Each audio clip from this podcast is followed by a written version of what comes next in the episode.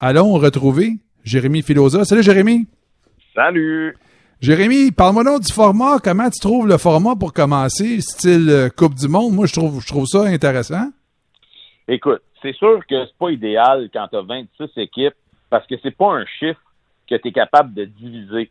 Euh, donc, euh, on pouvait pas faire six divisions d'un nombre égal d'équipes. Donc, on se retrouve avec un groupe à six équipes, puis toutes les autres, ben, c'est des groupes à quatre équipes, dont le groupe de l'Impact de Montréal, avec notamment le Toronto FC, la Nouvelle-Angleterre et euh, DC United. On rappelle aux gens que les deux premières équipes de chaque groupe vont passer au rond éliminatoire ainsi que quatre meilleurs troisièmes. Écoute, tu sais, aujourd'hui, quand on a assisté au tirage au sort, il y a bien des gens qui se disaient, ben voyons donc, s'organiser avec le gars des vues. Écoute, Derek, t'as les deux, t'as des, les deux clubs de la Floride sont dans la même division. Orlando, Miami. Les deux clubs canadiens qui saillissent, Toronto, Montréal, sont dans la même division.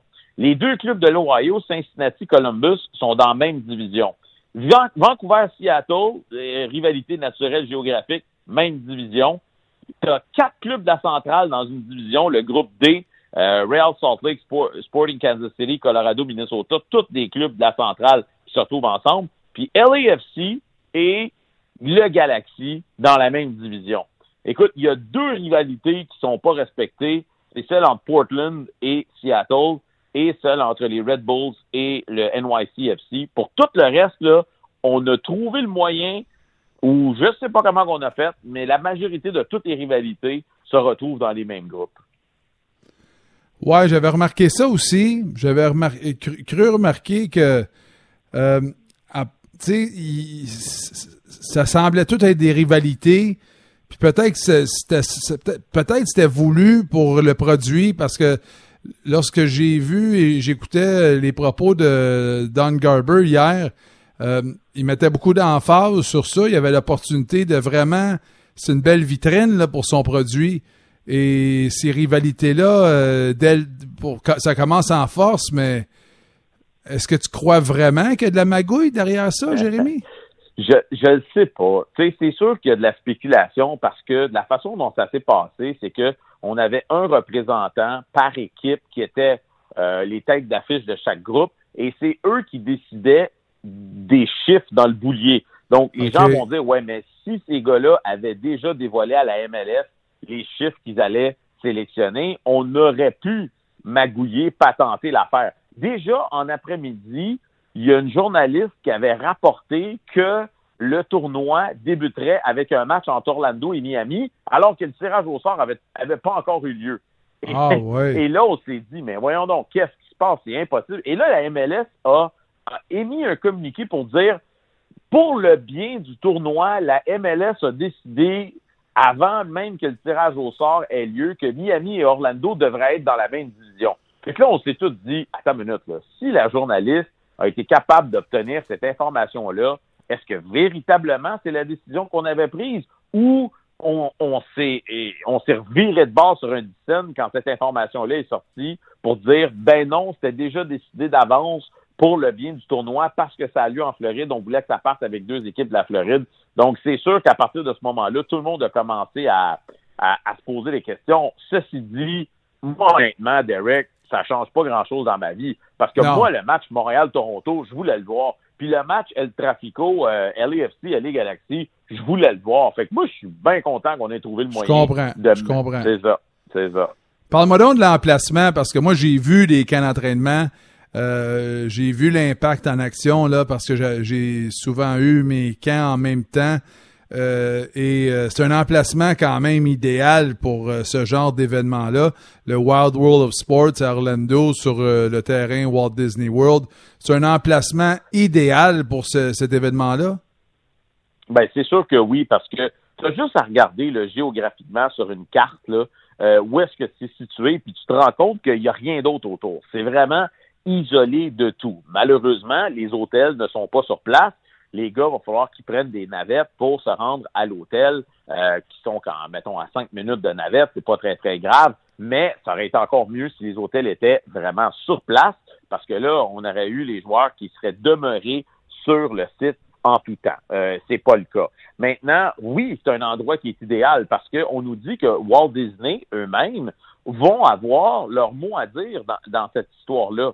Euh, Walt Disney, on sait ce qu'ils sont capables de faire au niveau télévisuel, dans des films, dans des émissions ou quoi que ce soit à la télé. Ben, imagine-toi que si eux ont la responsabilité de tout orchestrer pour que ça paraisse bien à la télé, on peut déjà s'imaginer avec les effets spéciaux qu'est-ce qu'ils vont être capables de nous fournir comme produit. On a parlé, bien sûr, euh, de, de, la possibilité de mettre des écrans verts dans les estrades pour qu'on puisse simuler une foule. On a parlé aussi de, de, de mettre du son ambiant qui serait aussi simulé par des ordinateurs et tout ça. Donc, euh, euh, Don Garber n'a pas voulu nous donner tous les détails, mais ça a l'air qu'on nous, euh, on nous réserve vraiment quelque chose de très différent euh, et, et, de stimulant visuellement pour les yeux parce que, bon, que ceux qui ont regardé un petit peu les matchs de la Bundesliga, le soccer sur le terrain a beau être intéressant, mais c'est sûr que sans partisans dans les estrades, sans bruit de fond, ouf, c'est un peu pénible à regarder. Notre équipe sera pas là. Tu seras pas là, toi, Jérémy. Non, on pourra pas diffuser les matchs sur place. Euh, par contre, Don Garber nous a, euh, a, expliqué que dès la semaine prochaine, ils vont expliquer comment les journalistes qui veulent couvrir euh, les activités vont pouvoir procéder. Il y aura peut-être une possibilité euh, pour nous de se déplacer à Orlando quelques jours avant le tournoi pour mettre la table, faire des entrevues, vraiment être à la fine pointe de tout ce qui se passe dans le tournoi euh, quelques jours avant que les activités soient lancées. Mais pour ce qui est de la radiodiffusion, parce que ça devient impossible. Il faut comprendre que le, stade qu'on va utiliser là-bas, c'est un petit stade de 5000 places. Il y a quelques cabines de description. Mais tu sais, Derek, quand tu y penses, là, juste l'impact de Montréal, là, ils ont quatre équipes de description.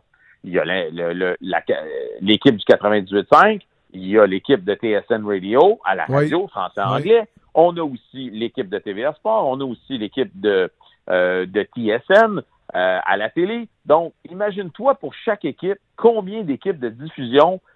Puis là, ça, ça veut dire que dans à chaque match, il faut nettoyer les cabines de description, faut repluguer, dépluguer, plugger pour l'autre ville, plugger pour la nouvelle équipe, euh, peut-être euh, euh, nettoyer le, stade, le studio pour que ce soit ouais, sanitaire, je comprends. Sanitaire pour tout le monde.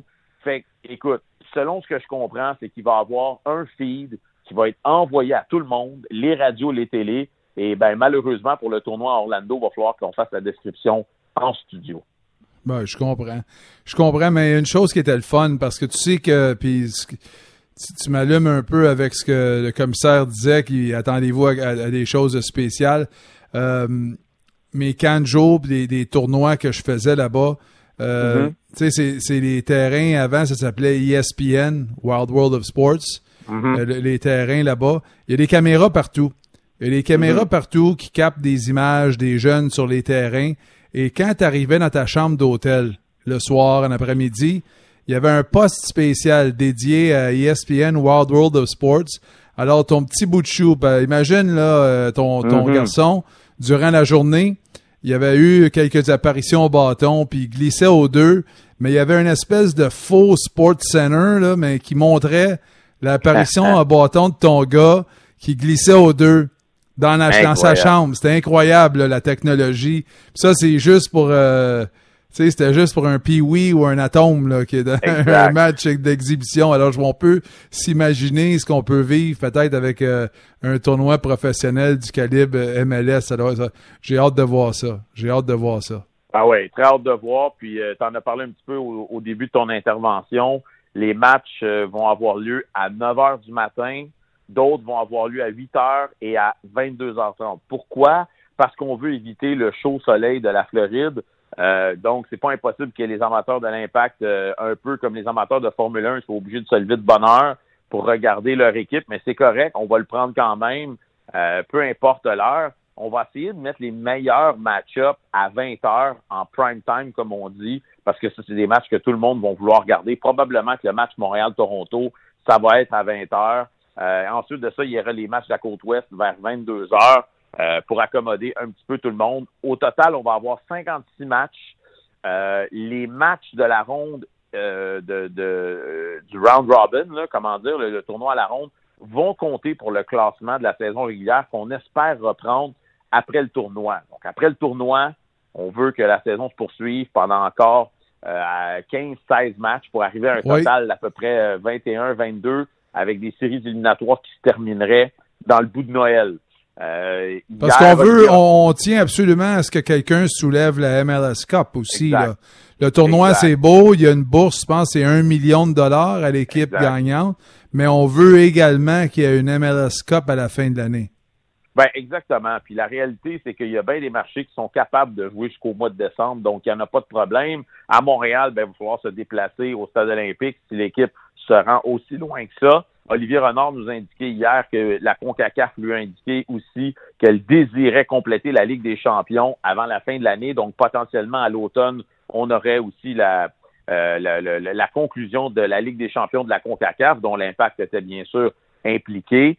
Euh, il y, a plusieurs petites nouvelles comme ça qui nous sont arrivées dans les 24 dernières heures. L'impact de Montréal va envoyer tous ses joueurs à Orlando, incluant ceux qui ont des conjoints qui sont enceintes. Ils ont accepté, accepté de se déplacer, dont Samuel Piet.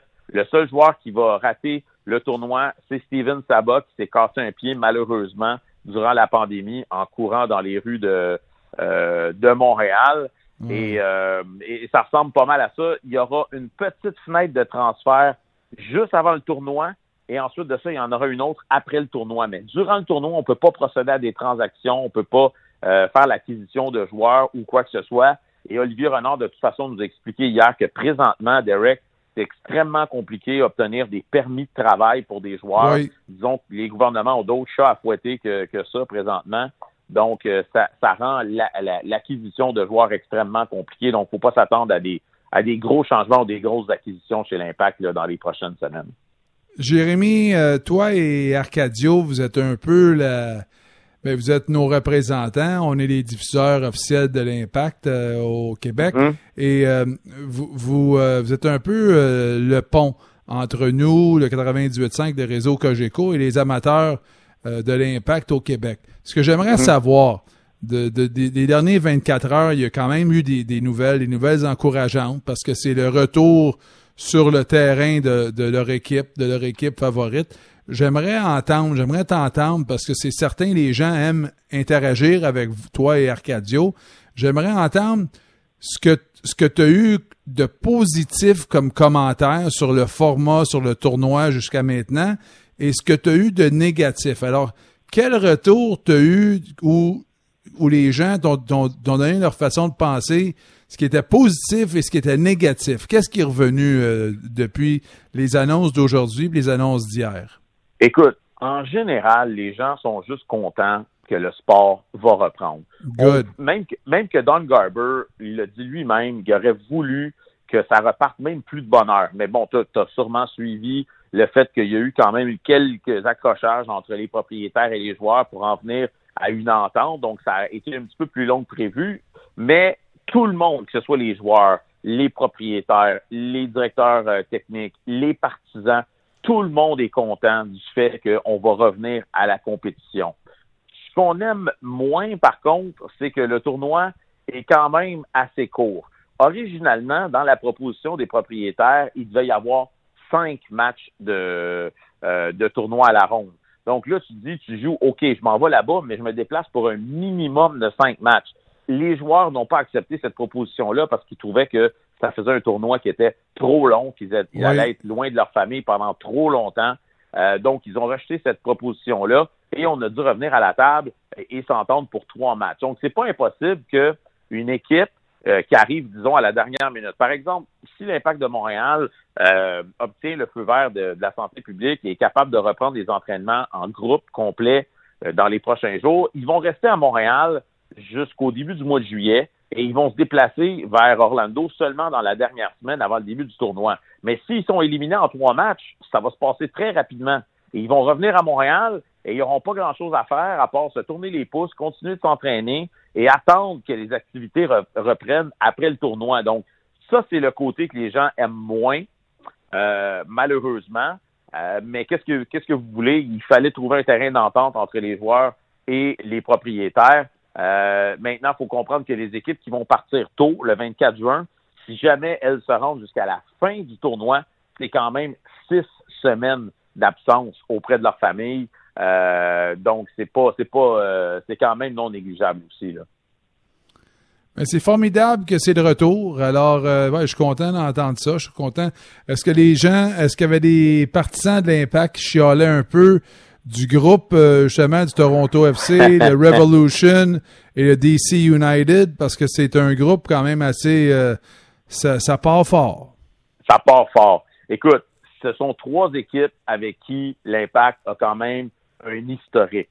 Euh, New England, c'est une équipe qu'on affronte souvent en fin de saison et souvent sur la route à Foxborough et l'Impact souvent a trébuché sur la route dans des matchs importants en fin de saison contre eux. DC United a ni plus ni moins éliminé l'impact de Montréal euh, il y a deux ans, au mois de septembre, dans un match ultra important euh, au Audi Field euh, à Washington. Donc, il y, a, il y a un historique là aussi.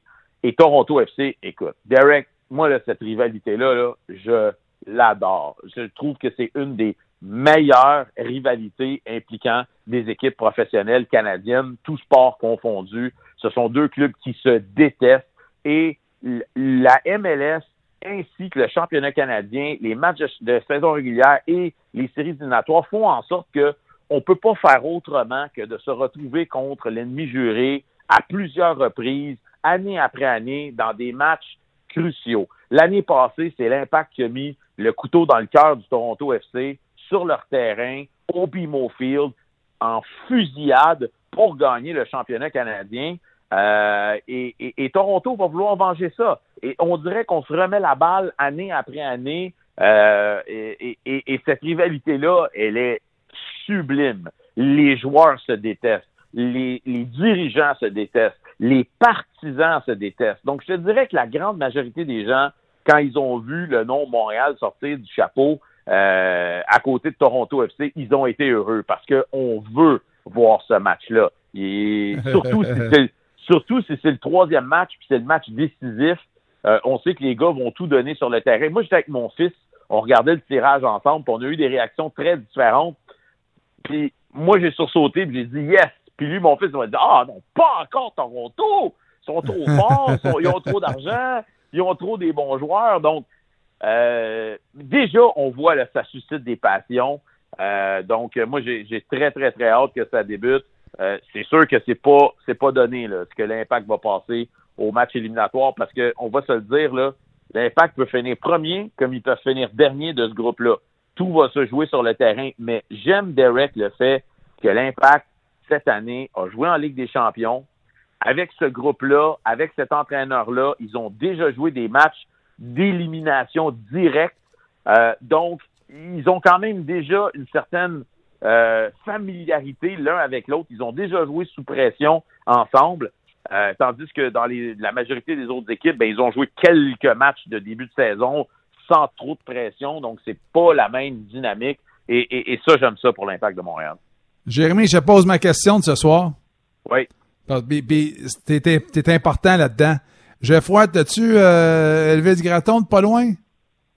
pas, pas, pas moi Elvis Graton, là. Écoute, écoute ça, Jérémy. Mais donc, euh, la cassette là, des Cubs de Chicago là, contre nos expos. Là. Oh non, moi, c'est sûr, j'aime mieux celle contre les Padres de San Diego. Ah oui, oui, oui. oui, oui. ça, Jérémy, je sais pas si tu te souviens de ça, mais, mais ça, ils sont sur la plage, il fait beau, il fait 32, 33 degrés. Mais Avec là, la pasta dentale. Ouais. c'est ça. Mais, mais, mais, là, là, ce que je me demande, c'est vraiment les heures. Quand j'ai vu les heures des matchs, ouais je me suis posé la question, c'est ça qui a inspiré le sujet de ce soir. 9 h le matin. Puis là, je, puis là, j'ai regardé, puis là, le soir, il y a des, des matchs plus tard le soir aussi.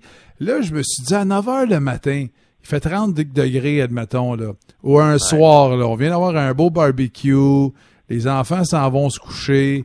Est-ce qu'on va, est-ce que, est-ce qu'on va se retrouver devant le téléviseur ou est-ce que ça sera comme quand Jérémy Philosa, il se couchait le soir avec son petit, sa petite oreillette, puis il écoutait les matchs des Expos dans l'Ouest, puis il va écouter, euh, le, petit garçon, là, il va écouter Jérémy Philosa à Radio 98.5, il va écouter le match de l'Impact. Comment qu'on va consommer le produit de la Ligue nationale de hockey, le, le MLS is back, là, on va, on va le consommer comment le produit? On va sortir, il va faire super beau au mois de juillet.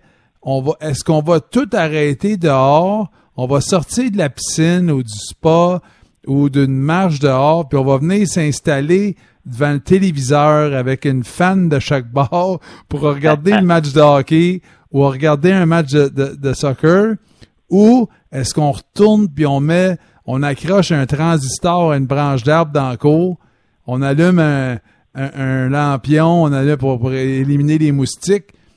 Toi, là, tu vois, je sais ce que tu vas faire.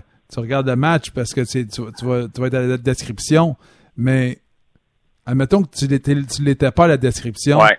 ouais. Comment tu préférais consommer ces sports-là en, en, en, l'été 2020, été de pandémie?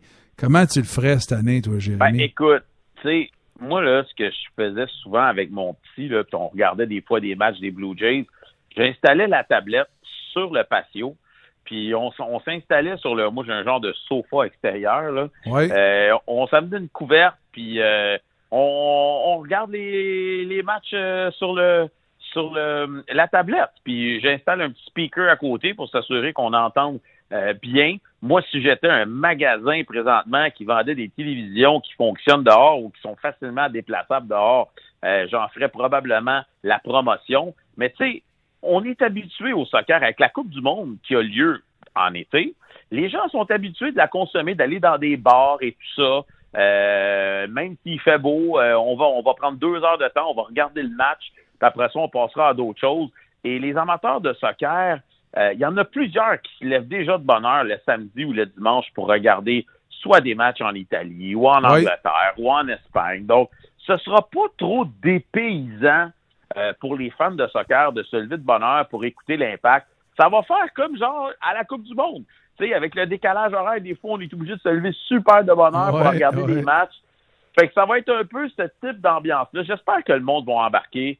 Euh, je considère qu'on on est choyé dans la MLS d'être la première grande ligue nord-américaine à relancer nos activités. Euh, tu sais, je peux pas m'empêcher, Derek, de, de dire que je, je suis un peu déçu de voir euh, dans les grands médias que aujourd'hui, par exemple, on annonce le retour au jeu avec les groupes, on sait qui qu'on va affronter. Puis la nouvelle qui prime, c'est peut-être que les camps au hockey vont recommencer le 10 juillet. Oui. Ça, m- ça vient me chercher à l'intérieur. Donc, euh, j'espère que les gens vont, vont en profiter une fois que ça va commencer parce que ça va être le seul euh, sport qui va être vraiment de chez nous, là, avec une équipe de chez nous, euh, Oui. qui vont être en activité. Donc, j'espère que les gens vont en profiter. Ben moi, je vais t'écouter. Moi, je vais t'écouter. Je vais écouter Ben, Arcadio. toi, je vais écouter Danny. Je vais écouter, je vais écouter Martin puis Danny aussi. Je vais écouter Martin puis Danny aussi avec la radio parce que ça, ça va être une expérience tellement différente puis surréelle. Je vais être dans la piscine, moi, confortable avec Martin puis Danny qui vont voir le match du Canadien. Ça va être incroyable. Ça va être de la fun. C'est quelque chose qu'on n'a jamais fait. Fait que c'est- Non, non, ça, va être tellement Mais spécial. ça va, être, ça va être tellement bizarre de regarder du hockey durant l'été, mais c'est correct. Moi, je suis un amateur de sport, je suis un passionné. Que ce soit l'été ou l'hiver, moi, je rate pas mes games, tu sais. Euh, donc, pour moi, ça change rien, mais je comprends que pour le commun des mortels, euh, il se dit, bon, ben, l'été, moi, je décroche un peu, je passe à d'autres choses. Mais regarde, même les analystes de hockey qui ont l'habitude de passer l'été à- à- en vacances pensent que cette année, ils vont être obligés de travailler. Fait que regarde, Ben c'est une année particulière pour tout le monde. Qu'est-ce que tu veux? Puis en espérant que du côté du baseball, on peut se trouver une entente parce que Derek, je commence à perdre patience. Je commence Ça fait, vraiment ça fait à être- dur. Ça fait dur. Ah, ça me dégoûte. Ça me dégoûte. Honnêtement, là. Merci d'avoir pris le temps, puis euh, t'es bien gentil, c'était superbe. C'est, c'est, je suis juste triste pour toi que tu seras pas à the happiest place on earth. Tu seras pas à Walt Disney World à couvrir ça, mais euh, on va Ben, t'écouter. c'est correct. On C'est va correct, t'écouter. Ben oui, c'est correct. Le, le retour MLS is back, le tournoi, et les joueurs pourront, euh, dès le 24 de, de la fête de la Saint-Jean, les joueurs pourront se diriger du côté d'Orlando. Et euh, le tournoi va avoir lieu bientôt. Alors voilà. Voilà. Exactement. Derek, tu m'appelles n'importe quand. Merci, mon ami. Salut. Salut.